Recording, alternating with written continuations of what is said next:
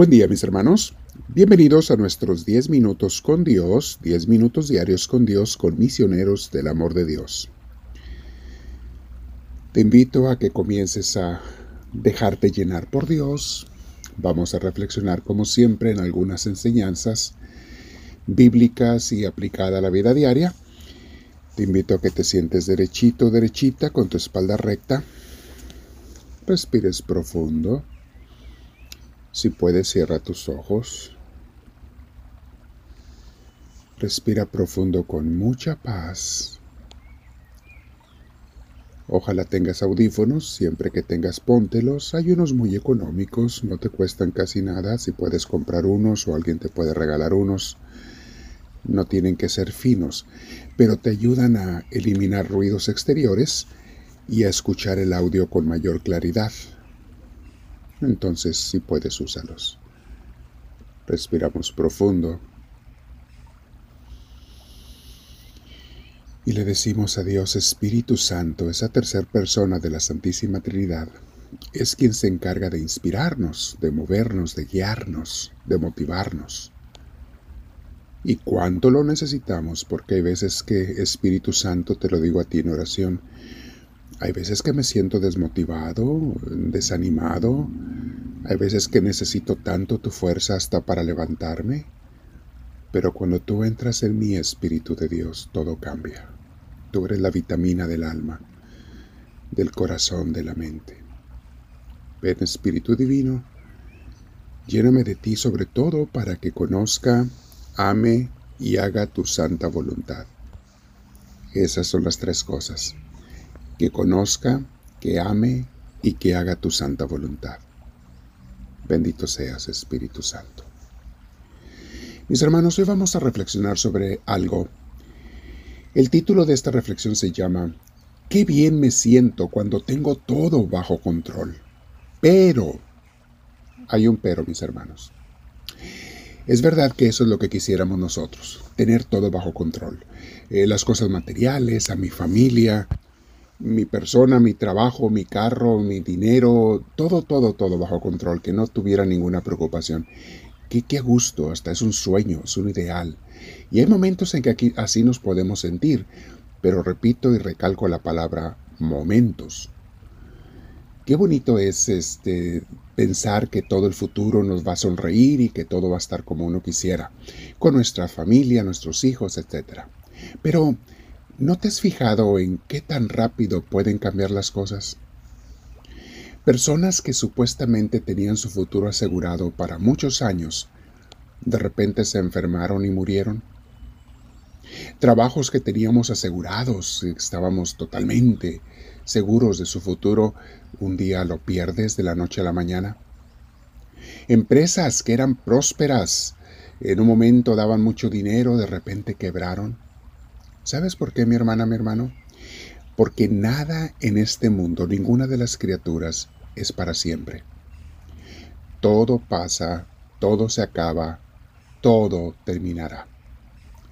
Mi madre decía un dicho, nos repetía un dicho popular que era, todo por servir se acaba.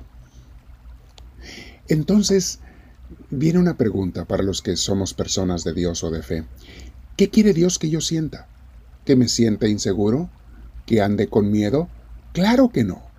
Claro que no quiere Dios eso. Ningún padre quiere eso para sus hijos. Todo lo contrario. Dios quiere que vivamos plenamente seguros y confiados, pero no en nuestro control, en nosotros mismos, ni en nuestro dinero, que mi confianza no esté en mi dinero, en mi salud, en mis cosas materiales. No. Dios no quiere que ponga mi confianza en las criaturas, porque como ya vimos, esas cosas no duran. Dios quiere que vivamos plenamente confiados en Él, que es nuestro Padre Celestial, en nuestro Creador, que disfrutemos de todas las cosas pequeñas, medianas o grandes que me da cada día, cosas materiales, cosas espirituales, amistades, amores eh, sanos que Dios me da en personas lindas que pone a mi alrededor pero no quiere que me apegue a nada de ellas, que las disfrute sin apegarme, sin poner mi confianza en ellas.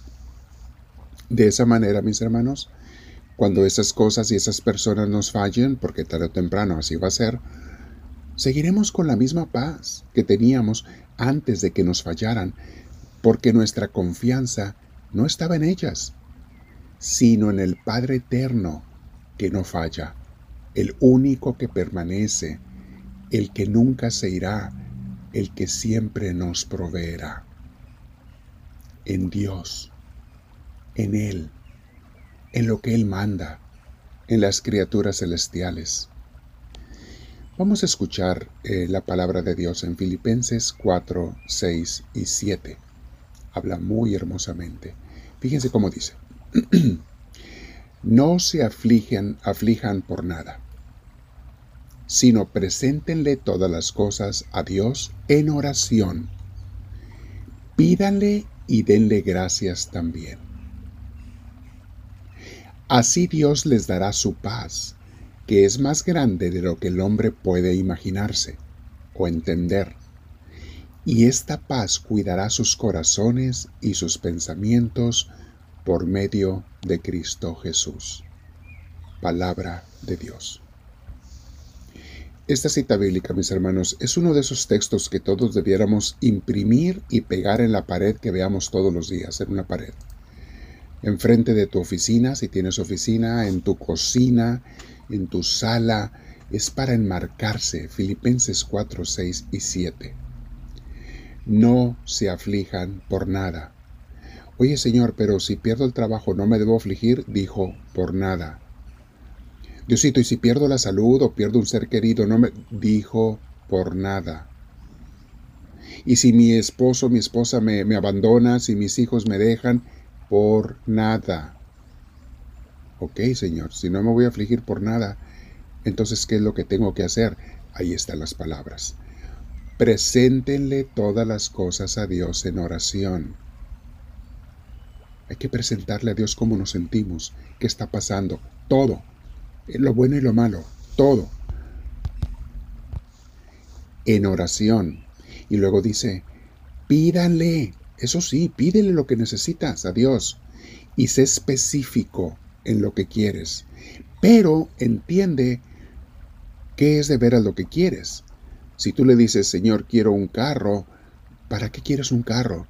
Oh, es que lo ocupo para ir al trabajo y para sacar a mi familia a pasear. Ah, bueno, entonces no le pidas un carro. Pídele a Dios la posibilidad de ir al trabajo todos los días y de poder sacar a tu familia a pasear todas las semanas. Pide lo que de veras necesitas y Dios se encargará de si te da un camión o un carro o un tren o te manda un chofer o te manda que te lleven y te traigan. Él sabrá cómo le hace. No le pongas trabas a Dios. Pídele lo que de veras necesitas y sé específico. No pidas precisamente cosas materiales, sino lo que esas cosas materiales te van a proveer.